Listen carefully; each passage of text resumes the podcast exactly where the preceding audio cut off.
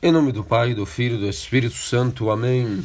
Pelas orações de nossos santos padres, Senhor Jesus Cristo, Filho de Deus, tem piedade de nós. A cruz é a beleza da igreja, a glória dos anjos e o flagelo dos demônios. Estamos aí diante da festa da exaltação do Santo Madeiro da Cruz, uma das doze maravilhosas festas que nossa Santa Igreja Ortodoxa nos presenteia anualmente. Não há outro rito senão o rito bizantino que mais exalte o Madeiro da Cruz, mais do que todos os ritos que já existiram. Hoje, resumindo-se a existência única do rito bizantino no que diz respeito às igrejas canônicas locais que mantêm ainda a verdade de nosso Senhor e Salvador Jesus Cristo, por algum motivo, o rito bizantino resumiu-se ao único e último que guarda aquilo que é a guarda dos apóstolos, a manutenção da liturgia ininterrupta de gerações, gerações em gerações. Isso foi providencial porque nenhum outro rito, evidentemente, coloca a cruz em um pedestal tão alto quanto o rito bizantino. Isso é sacrifício. É, o, é o sinônimo de cruz, e cruz é a festa que hoje nós exaltamos na Igreja Ortodoxa. Portanto, uh, historicamente falando, a Igreja Ortodoxa tem a glória de guardar a tradição bimilenar dos eventos que ocorreram ao longo desta caminhada até o século XXI. E no dado momento, comprovado pela própria história, pela, pela arquitetura dos templos, pelas escavações, pela arqueologia, nós temos para nós a garantia de que tal rei, tal rainha, tal imperatriz em um dado milênio, em um dado século, no século IV, no primeiro milênio após a vinda do Messias, do Salvador, nosso Salvador, Santo Imperador Constantino teve uma visão celestial no qual, por aquele sinal da cruz, Jesus Cristo vence e conquista, estava escrito em letras iniciais gregas, e o símbolo da cruz, estampado no céu em sua visão, foi dito a ele que por esse sinal ele venceria os inimigos, iria unificar o trono em sua pessoa, e com isso, não somente o seu trono, mas a unidade imperial romana para poder defender os cristãos, definitivamente contra a época dos mártires.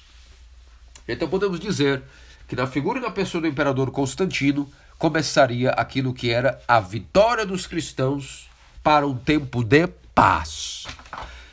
Mas não só o imperador Constantino, a imperatriz Helena, magnânima, Iso apóstola, vendo que o seu filho havia se convertido, que seu filho se convertera ao cristianismo, passou a meditar de que havia que dar ação de graças a Cristo.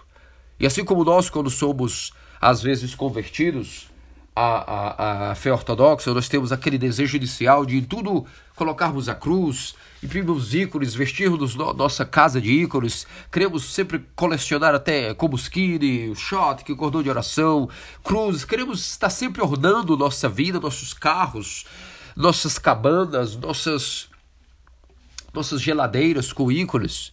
Aquele sentimento de fervor inicial na alma do, da igreja primitiva ardeu no coração da, de Santa Imperatriz Helena e ela começou a meditar de que ela deveria ir atrás da Terra Santa, de todos os lugares por onde nosso Salvador nasceu, caminhou, andou, pregou, morreu, ressuscitou, e especialmente onde estaria enterrada, guardada, perdida o símbolo venerável e ficante que não só salvou a humanidade, como converteu seu filho ao cristianismo. E com isso unificou o império numa única só religião, a religião dos cristãos ortodoxos.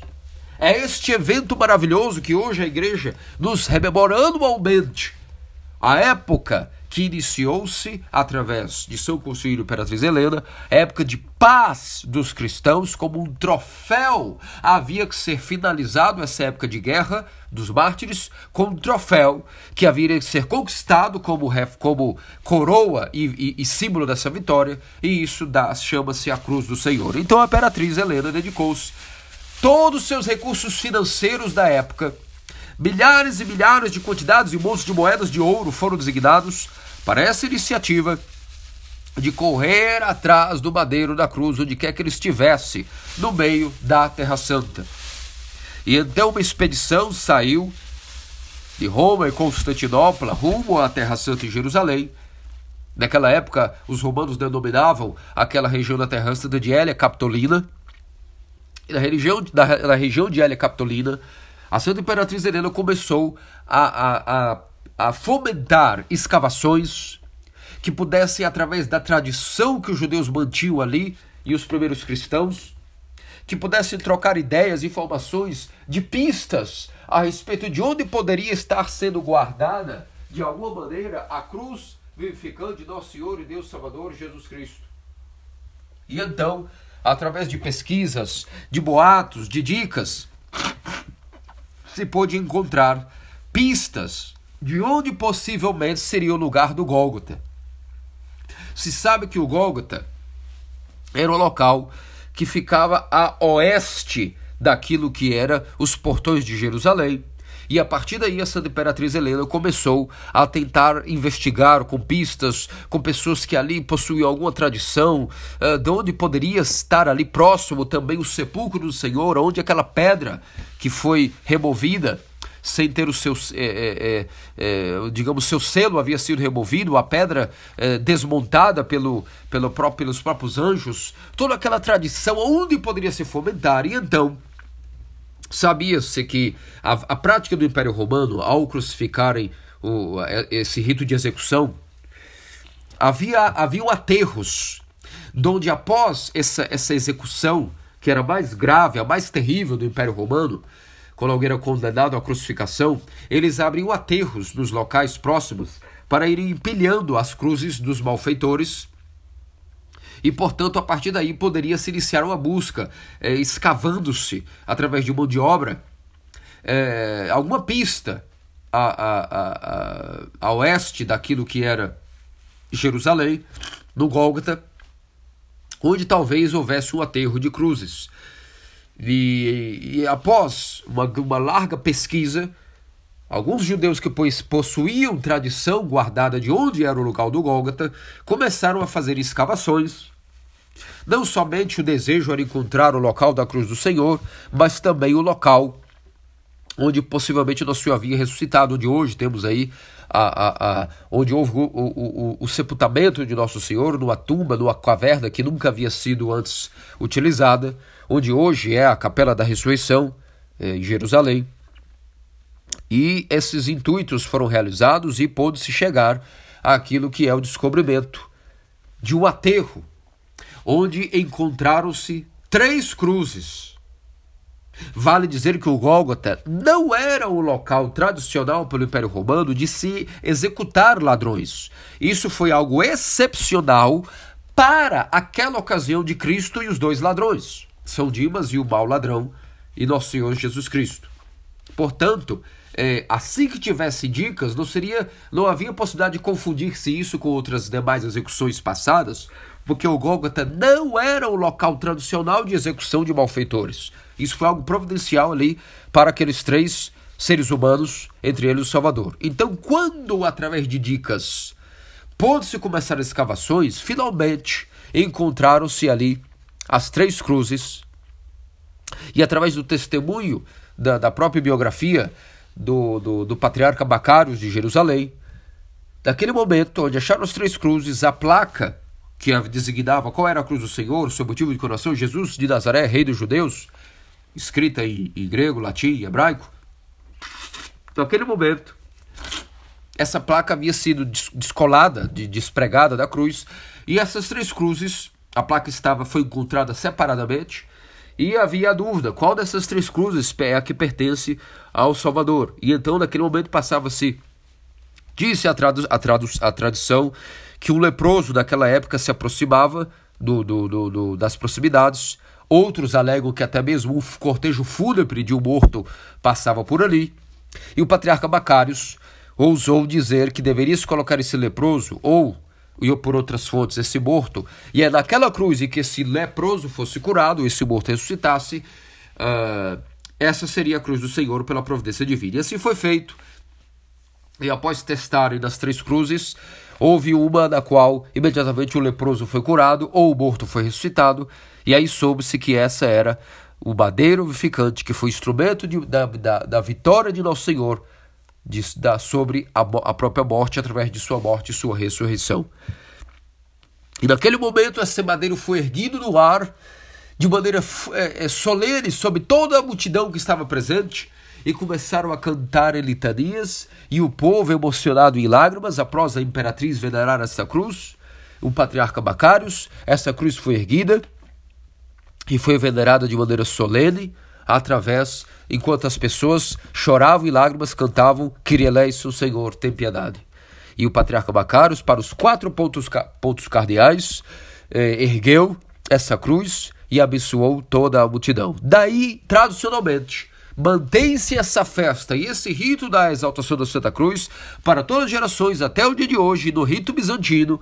Hoje temos esse dia da exaltação, mas duas vezes mais, uma no primeiro dia de agosto, temos o rito de adoração da cruz também, e durante o, o, o, a meia quaresma, no terceiro domingo da quaresma, nós temos também o rito novamente da elevação da Santa Cruz, com uma cruz plantada no meio da quaresma como árvore da vida, para orvalhar nos fiéis renovação de forças para seguir o grande jejum até o dia da Semana Santa e da Páscoa.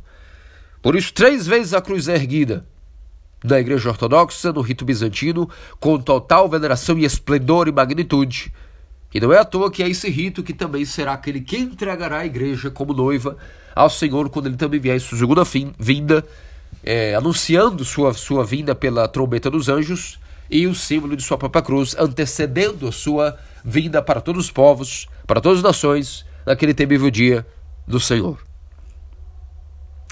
Então essa cruz, ela foi providencialmente cortada em uma secção transversal, ela foi cortada em duas seções e a parte, uma a parte esquerda e outra parte direita, de maneira que providencialmente a metade da cruz foi para Constantinopla e outra metade permaneceu em Jerusalém.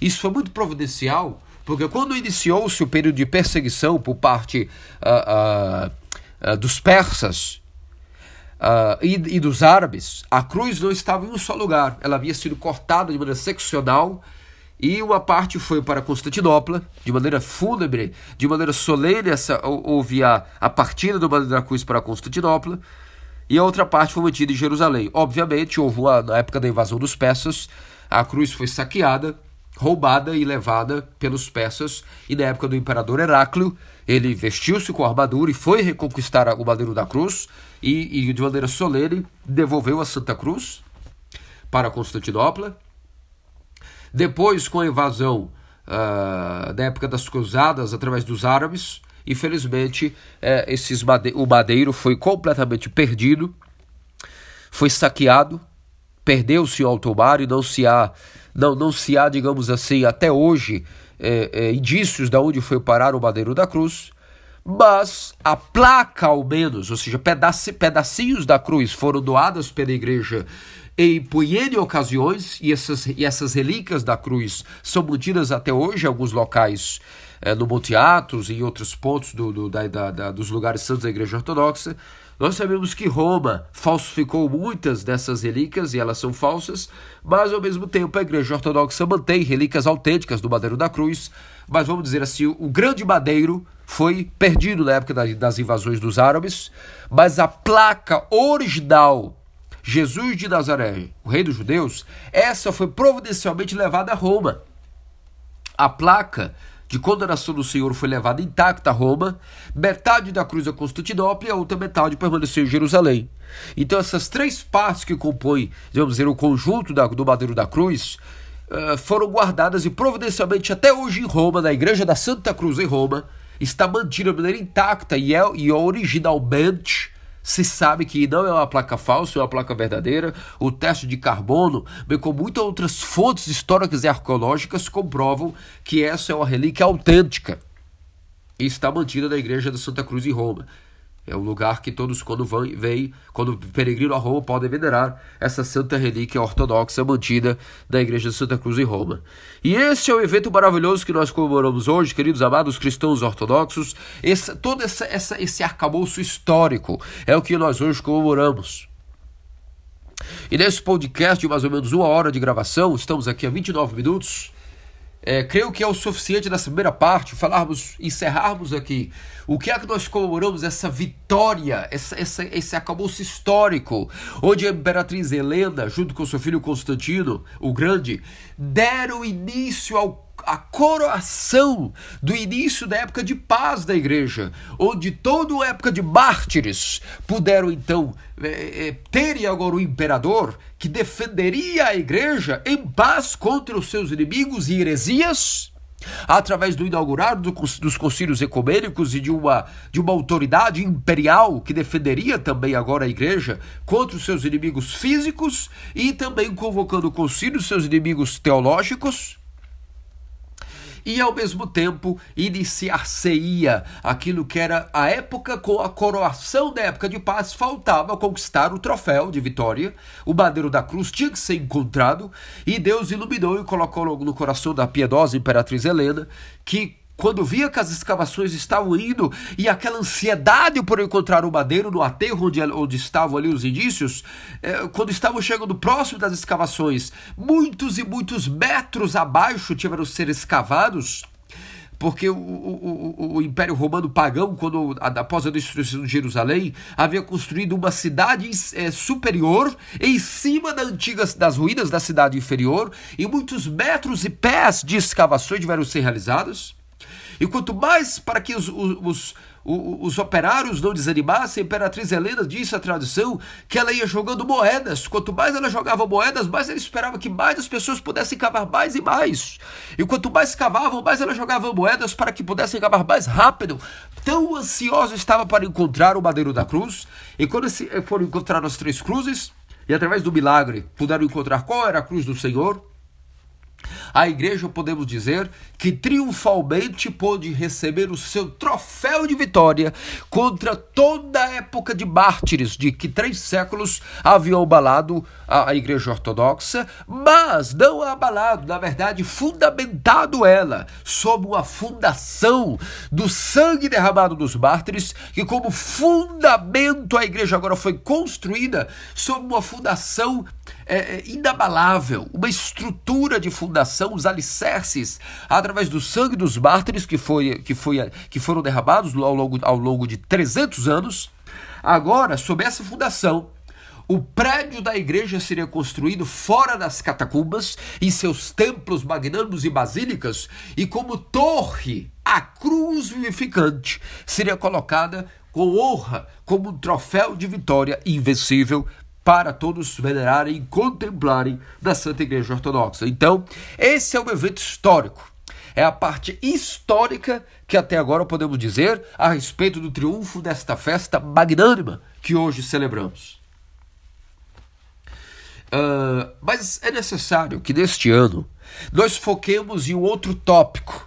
Não somente o foco histórico desta festa, mas o tópico em relação ao que significa, portanto, baseando-se na tradução de nossos santos padres, o que, que teologicamente e escrituralmente significa de fato oferecer a Deus um sacrifício.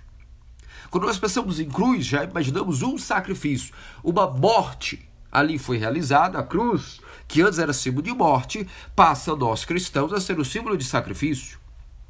Mas antes de tudo, sacrifício, no entendimento dos ocidentais, anos e anos em séculos, baseados numa teologia já caída, a teologia que diz respeito à pregação papista e protestante.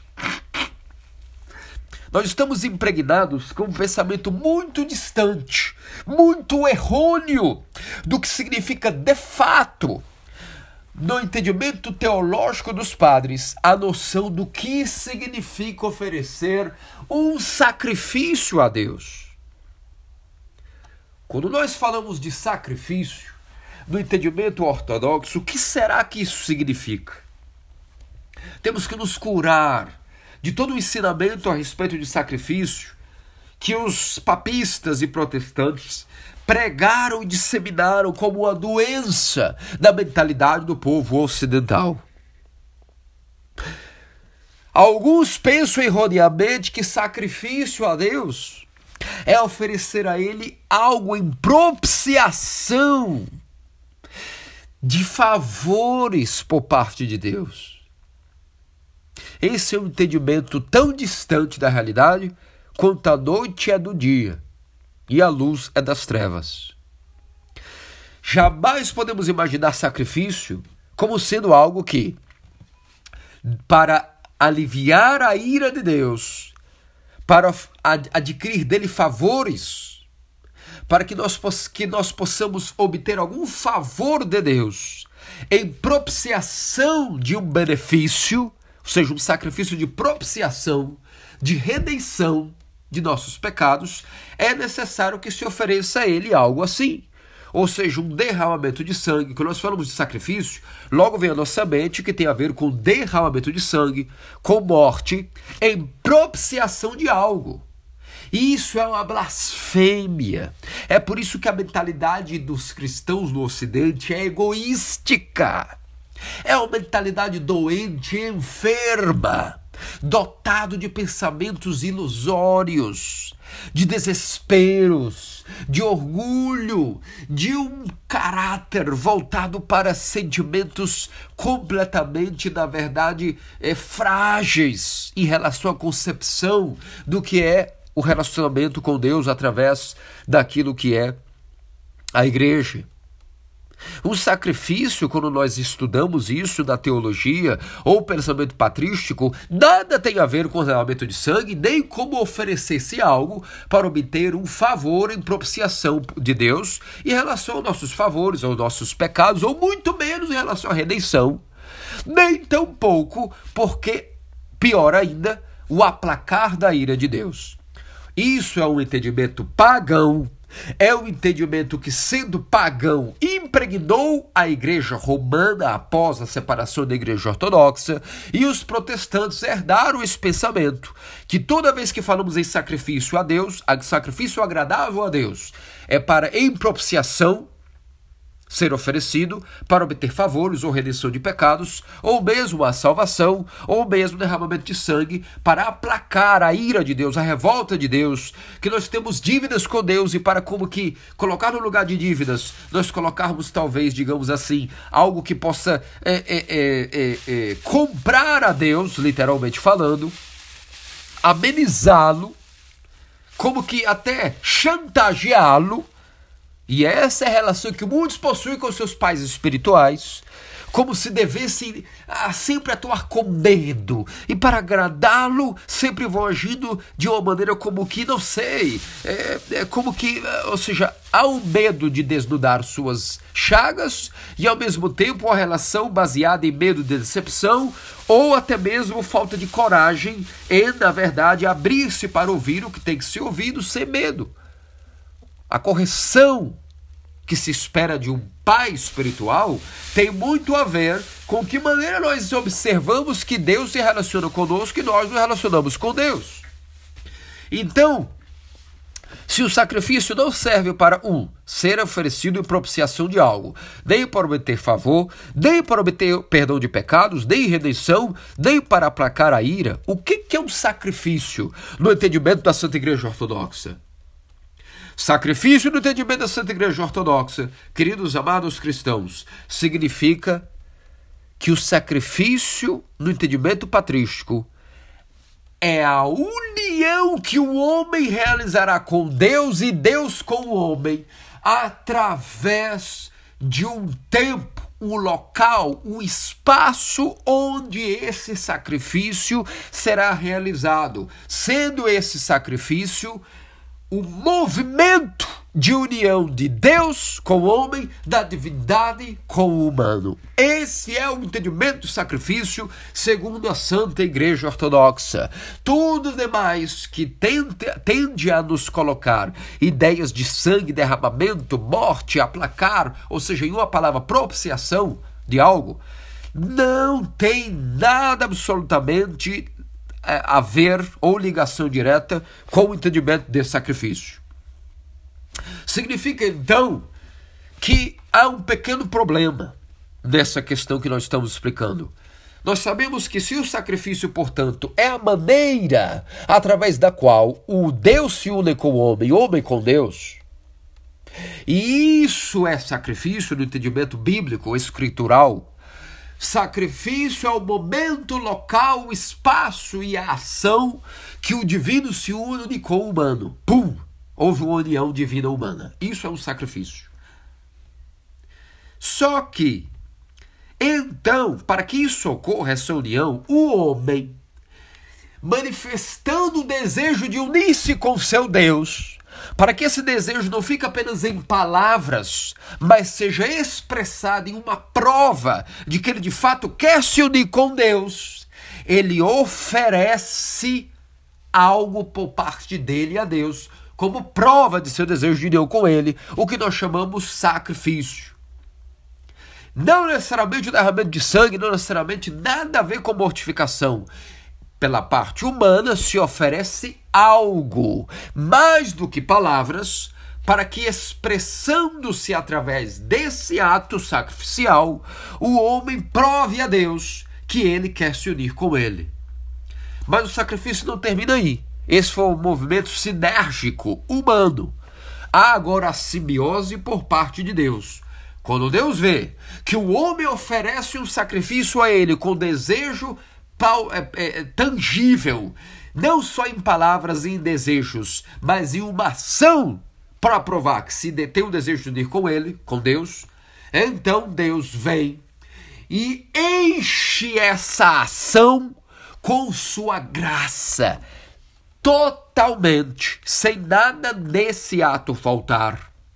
Esse sacrifício que o homem ofereceu por sua parte, Deus encherá, encherá, irá colocar em plenitude de graça essa oferta dada a ele e a encherá, a transbordará com sua graça, de tal forma que essa oferta, esse esta oblação dada a Deus, agora Deus receberá e impregnará com sua graça e de tal maneira agora, essa oferta dada a Deus, enchida de graça, será veículo para aquele que ofertou, ou seja, para o homem, um veículo, um portal, uma janela, capaz de que esta graça que foi dada a este sacrifício, a esta oferenda, esta mesma graça que agora impregnou a oferenda, será capaz de fazer com que aquele que ofertou seja impregnado com a mesma graça que está abundante na oferenda, fazendo-se, portanto, partícipe dessa oferenda cheia de graça,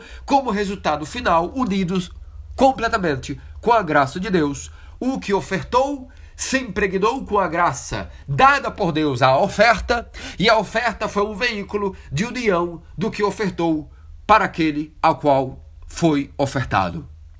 Esse entendimento lindo e maravilhoso, essa núpcia, esse esplendor de majestade do que é sacrifício, segundo os santos padres, é diretamente ligado com toda a nossa mentalidade de arrependimento, de mudança de mente, de por que humilhar-se, o que significa humilhar-se, o que significa oferecer um sacrifício. Nada tem a ver com mortificação, nada tem a ver com derramamento de sangue. Essas, essas coisas macabras que são o estandarte, a bandeira da heterodoxia, mortificação, derramamento de sangue, sacrifício e holocausto ao Deus para amansá-lo, para oferecer ele algo em retorno da redenção de pecados.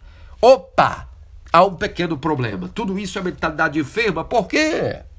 Porque há um pequeno detalhe.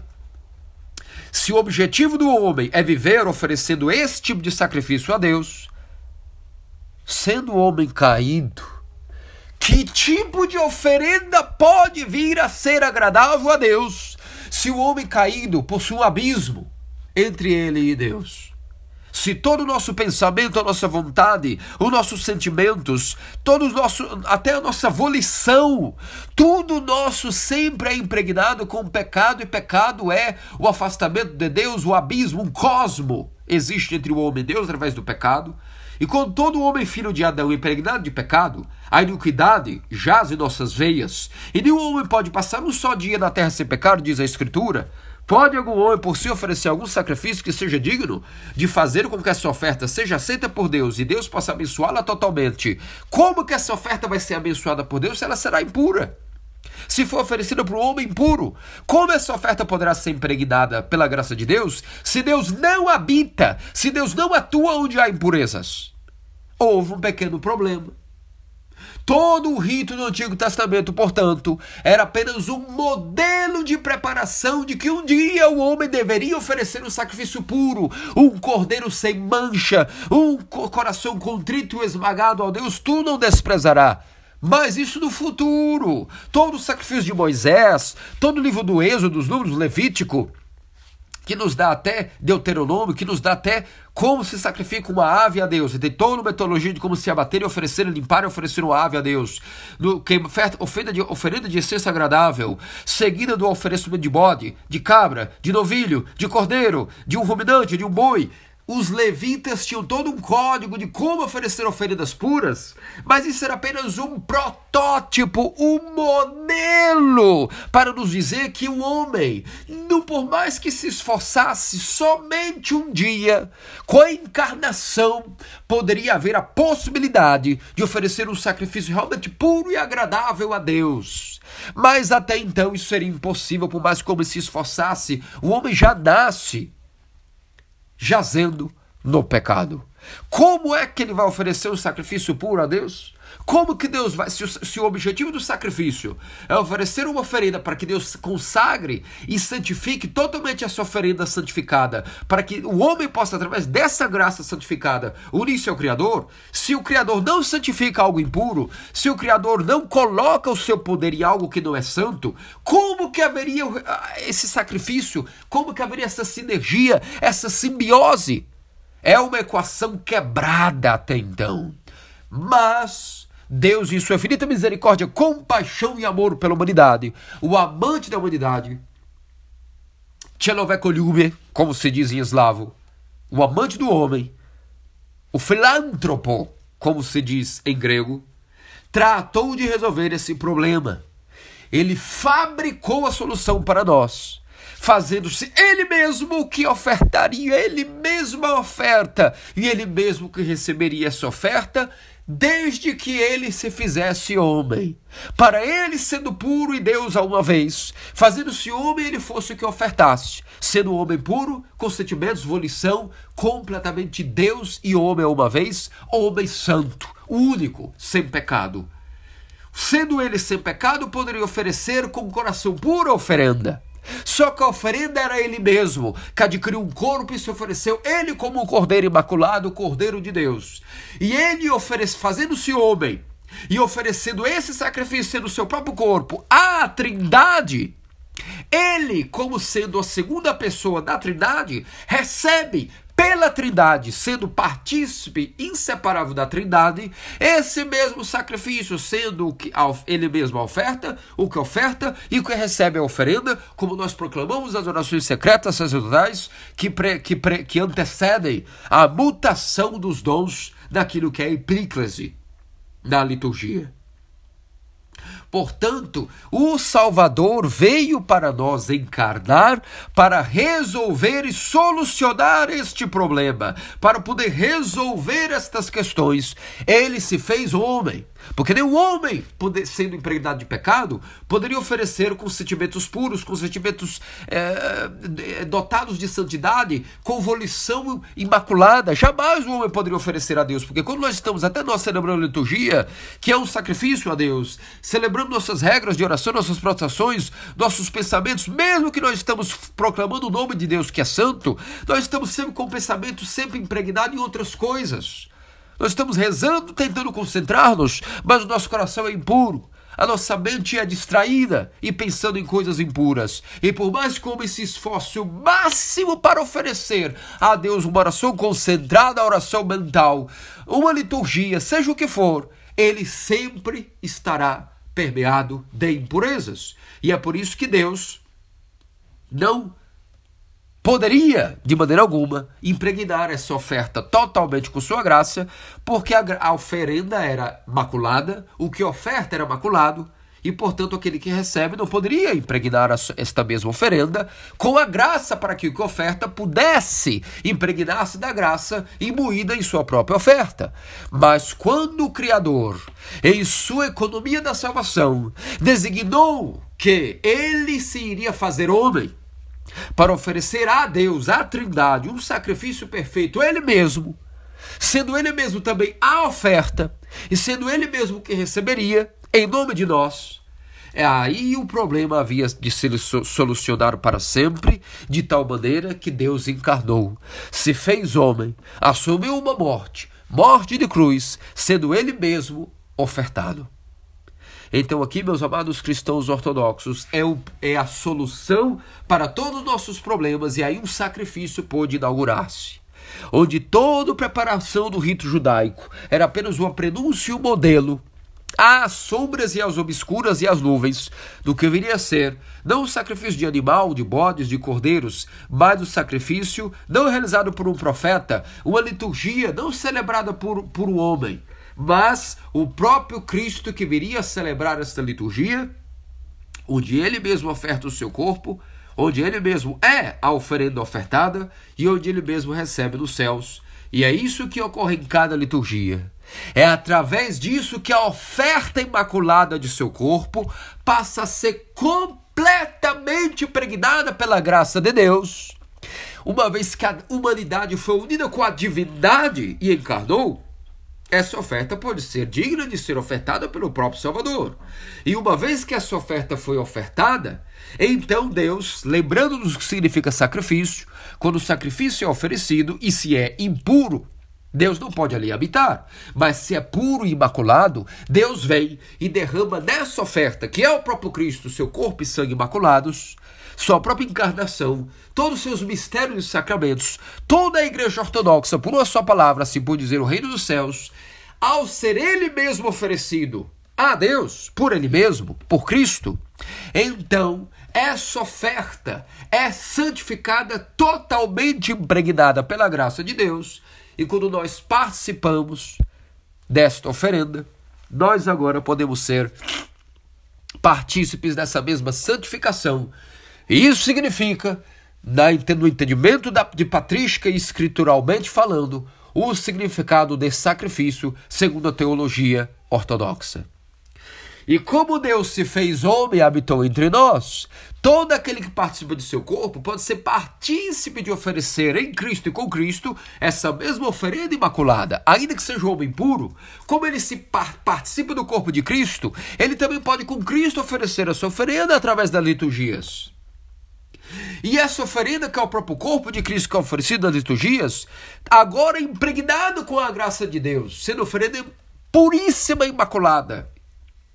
E essa oblação santa, agora, faz com que aqueles que participem com aquele que oferta e que é ofertado e que recebe essa oferenda, possam eles mesmos, membros da igreja que são, ao oferecerem em Cristo a oferenda, sendo Cristo a oferta, Deus vindo e santificando a sua oferta para que aquele que ofertou seja imbuído dessa mesma graça que foi obtida através da oferta, também participe totalmente dessa graça, uma vez que é um co-participador com Cristo da oferenda e, portanto, daquilo que foi ofertado.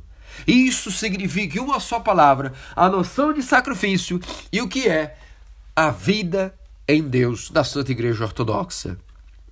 A crucificação de nosso ser, o sacrifício que oferecemos a Deus, tem essa conotação e esse tipo de entendimento, meus amados queridos cristãos ortodoxos. Nada tem a ver com mortificação. E aqui falta uma outra questão.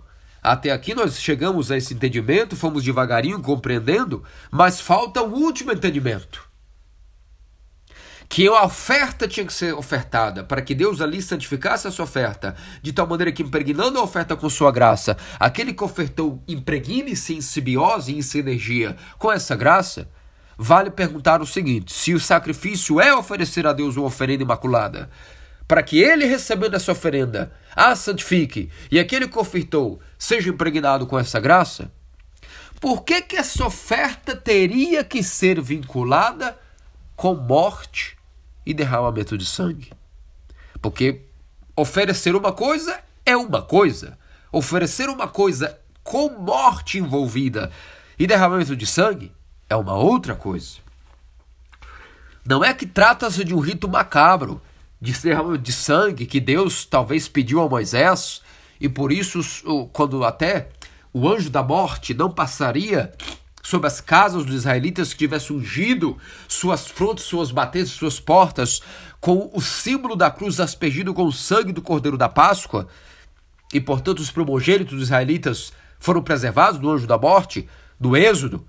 Isso não quer dizer que era algum rito macabro, derramamento de sangue, por isso ali Deus iria privar, digamos assim, alguns do anjo da morte. Não!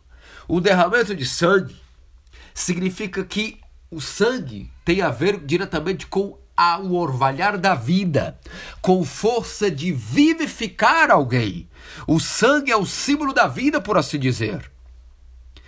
E esse derramamento de sangue simboliza o impregnar com as bênçãos de uma vida, por sinal a vida eterna, tem que ser antecipado pela morte por um único por única razão. Todos nós, devido ao salário do pecado, morremos.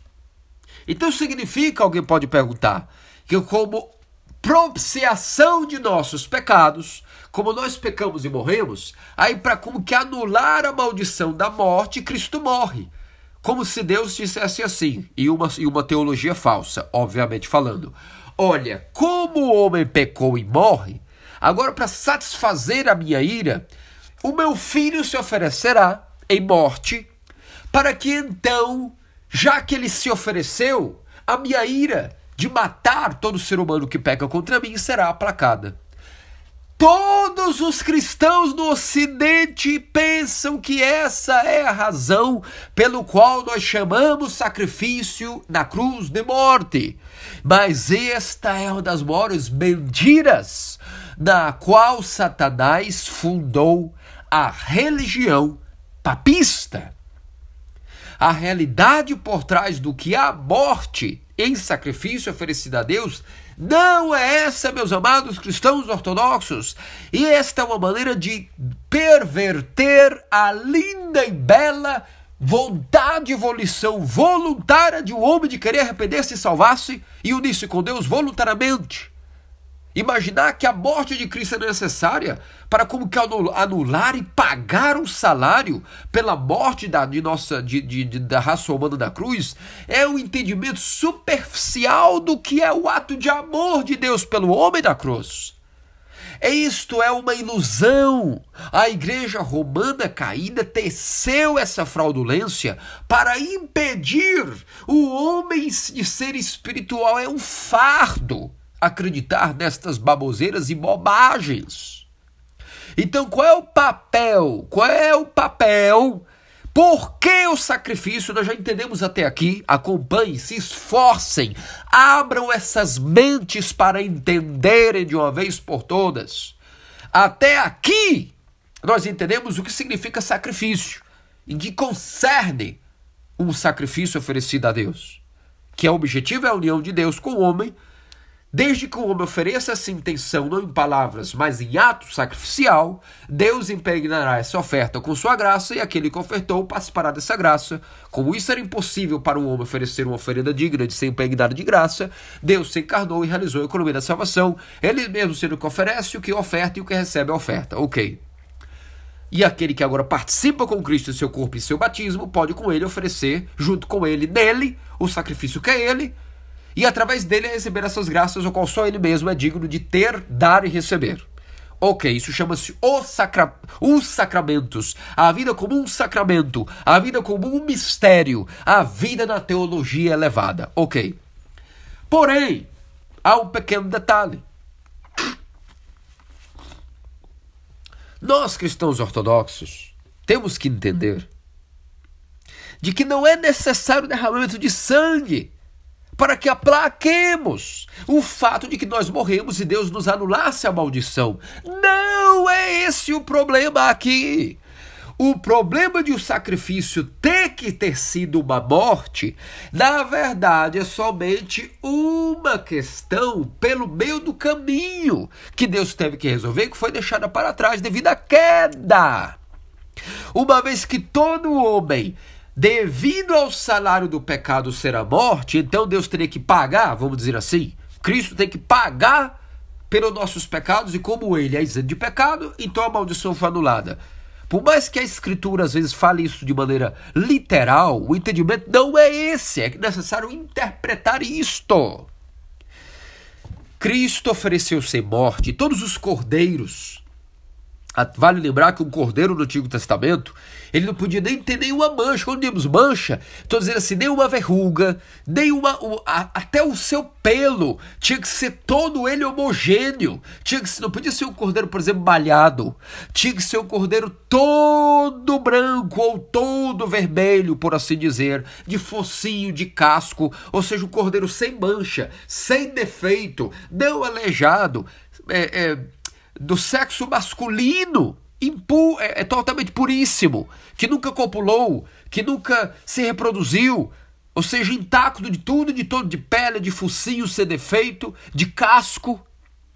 Nenhuma mancha, não haveria. Se fosse um cordeiro que nasceu, vamos dizer, malhado ou chitado, não servia para o sacrifício e holocausto, mostrando que esse era um símbolo de que a oferta oferecida a Deus só poderia ser uma oferta completamente pura e, portanto, só Cristo poderia ser o que oferece com seus sentimentos, pensamentos, ausente de qualquer tentação, de qualquer. Até o, o demônio jamais poderia nem sugerir, nem encostar em Cristo na mínima sugestão ao pecado, porque ele é Deus e Deus não peca. Então, esse homem encarnado, esse Deus encarnado, perdão, agora fazendo-se homem, pode oferecer a sua intenção pura a oferta sendo imaculada ele mesmo, sendo ele impuro e divino a uma vez, e ele o que recebe em nome de todos nós. Até aqui entendemos. Só que, se nós aqui, volto a dizer, imaginarmos que devido a todo homem morrer, era necessário o filho do homem morrer só para como anular a ira de Deus Pai contra a morte dos que pecaram, nós estaremos blasfemando contra o entendimento do amor de Deus para com o homem. E enquanto os ortodoxos, nós perguntarmos, não vão dizer às pessoas e ensiná-las que, na verdade, isso é o motivo pelo qual o sacrifício tem a ver com morte e derramamento de sangue. Negativo é que, como todos nós morríamos, a única maneira de que a morte em nós, sendo uma doença, fosse curada, era que essa morte pudesse não ser anulada em relação como o aplacar de uma ira que Deus estivesse tão carregado de ira contra o gênero humano que somente vendo seu filho pagar o preço de uma vingança contra nós, seríamos agora feitos dignos de honra de não morrer mais. Negativo. É que, como a natureza humana morria devido à doença da corrupção, somente Deus assumindo um corpo incorrupto, um corpo sem pecado, poderia ele tornar-se um remédio oferecido a Deus de maneira totalmente imaculada, sem mácula. E quando esse sacrifício fosse oferecido de tal maneira, impregnado de graça, nós participaríamos dessa graça no sentido que necessitamos. E qual é a graça que nós necessitamos? Número um, a cura de nossa maior doença que herdamos de nosso pai Adão, a morte. E qual é a única maneira de adquirir a cura da morte, sendo nós uma vez humanos? Beber e comer algo, algum alimento que não só nos santifique, mas nos nutra, nos dê nutrição suficiente para vencer e anular em nós todo o, o câncer da morte. E a única maneira de anular esta doença era comer algum corpo humano que tivesse vencido a morte e ressuscitado. Aqui está a razão pela qual o sacrifício era denotado no Antigo Testamento com holocaustos e derramamento de sangue, simplesmente porque era a única maneira de curar a morte do homem caído através da, da morte do Deus encarnado. E quando o Deus encarnado morresse, sendo ele impuro e imaculado, a morte não poderia contê-lo, sendo ele o doador da vida, e sem pecado, a morte só pode conter aquilo que é dela. E aquilo que é dela é algo que tem o pecado. Aquilo que é isento de pecado, a morte não pode contê-la. Então Cristo, fosse a fonte da vida, ressuscitou. E todo aquele que agora come esse sacrifício oferecido, santificado com força imortal, oferece através de Cristo uma oferenda que pode ser aceita a Deus porque é imaculada. Essa oferenda foi santificada com a graça vivificante. E através da graça vivificante, essa oferta agora serve então sendo um corpo que morreu e ressuscitou, e humano e divino a uma, a uma vez, aquele que come, ainda que seja mortal, poderá viver. Ainda que morra, comendo deste fruto, viverá.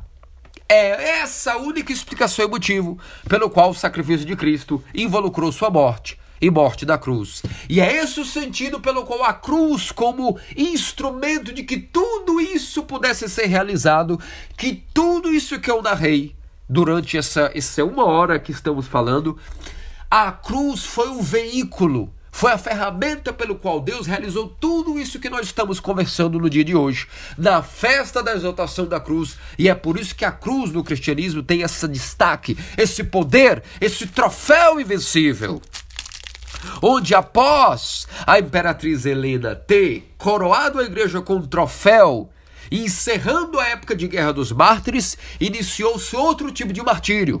O martírio que agora, vivendo a cruz através do monaquismo, Através do monaquismo, agora não se vive mais uma época de mártires da carne, mas sim os mártires da vontade pessoal.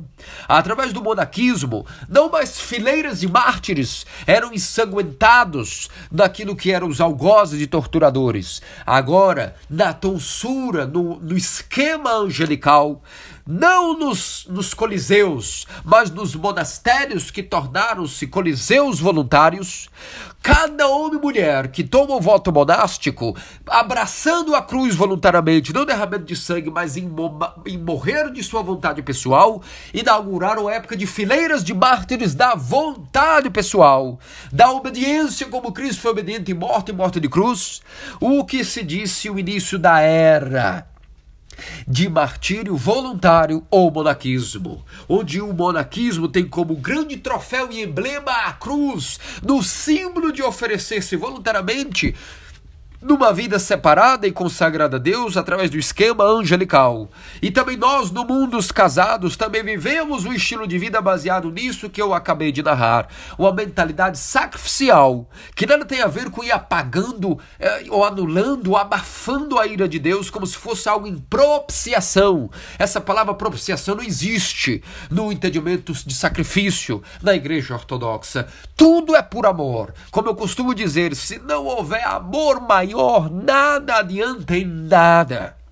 Nada faz sentido, nem o jejum, nem a oração, nem as prostrações, nem estar de pé nas liturgias, nem as amizades, nem as correções, nem as obediências, nem os atritos que nos fazem crescer. Sempre estaremos com a mente doente opaca, sem entender que uma comunidade só é comunidade se todos vivem anulando-se a si e vivendo para servir os demais como estilo de vida autêntico.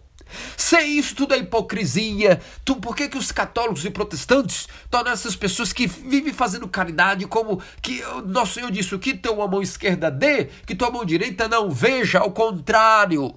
Fazemos caridade para o nosso beneplácito, para o nosso orgulho, crendo-se boas pessoas ou de má vontade quando somos convocados para algum serviço comunitário de senso de coração serviçal. Isso é uma blasfêmia ao cristianismo, é negar a cruz, é não ter a cruz como um símbolo de vitória em nossos corações, em nossa mente. A cruz tem que, como nos santos, ela foi selada através do cautério, do ferro quente da graça de Deus. A mente e os corações foram sagrados pelo ferro quente da cruz, assim também cada um dos monges que também consagram-se pelo esquema, por isso recebe o esquema, ou seja, o esquema é o escapulário que tem a cruz como símbolo central de suas vidas, para lembrando-se de que aquele que quiser salvar a sua vida perderá, mas aquele perder por causa de mim a salvará, e quem não tomar a sua cruz não é digno de, mim, de vir a mim, quem quiser me seguir, venha.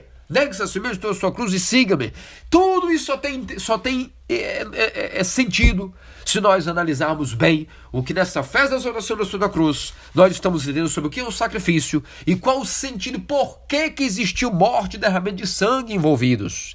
Porque era necessário não aplacar, como compensar a morte do homem pela morte do Filho de Deus. Não! É porque a única maneira de ter um antídoto capaz de nos nutrir com força para vencer a morte, e sangue que bebendo nos santificasse o suficiente para poder sermos cada vez mais dotados de graça imortal, sem a nutrição do corpo e a santificação do sangue, nenhum homem jamais poderia evoluir na vida espiritual, sendo isso um remédio, uma cura. Como dizia Sr. João Crisóstomo, a igreja não é um tribunal, é um hospital espiritual, ela dá os seus remédios.